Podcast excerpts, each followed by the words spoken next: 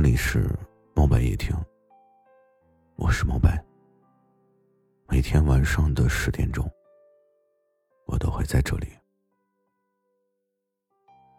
跟你说晚安。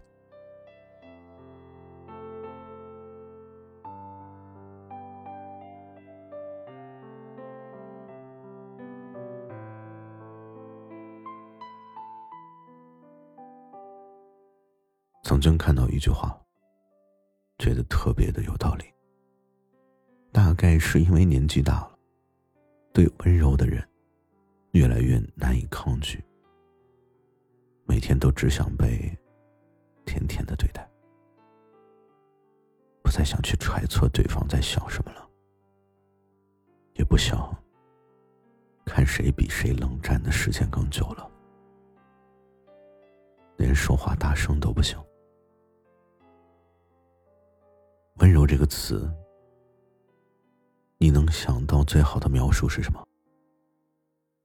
我能听到的最好的描述就是：温柔就是你用筷子夹豆腐的时候那种小心翼翼的感觉。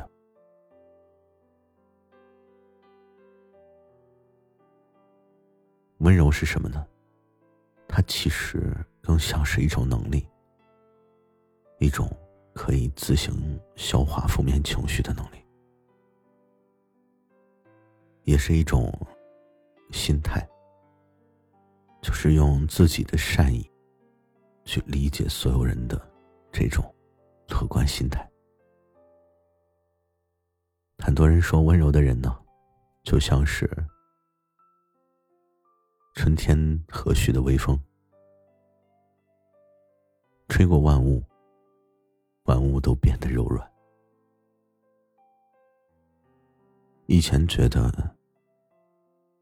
漂亮的女孩都特别的有吸引力，现在才认识到，温柔可能才是最稀缺的品质吧。因为你越长大，你就越知道温柔有多可贵。那种充满善意、不露锋芒、包容而有力量，那种感觉，那种发自内心的善意，真的会让人很向往。有的时候啊，都觉得温柔可能更像是一种人生观吧。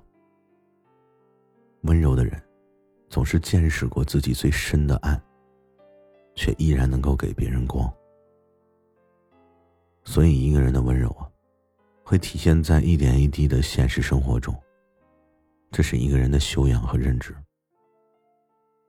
你可以看一看，在公众场合轻声细语的人，那种会对服务员礼貌的说一声“谢谢”这种人，还有那种在雨天开车的时候啊，会故意放慢速度的人，以及那些在很多人都在挤地铁的时候啊。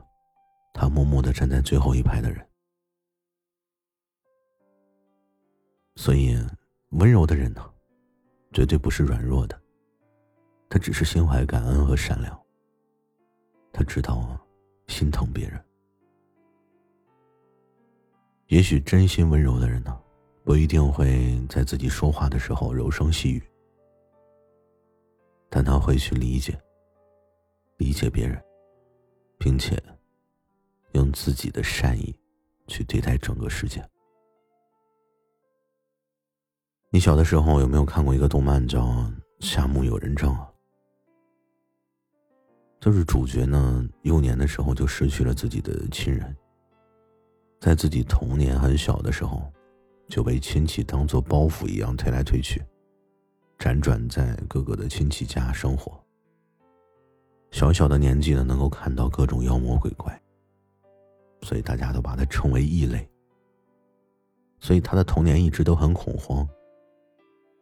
可是呢，这么多的伤害，并没有改变他放弃自己的原则，依旧是温柔的对待他人。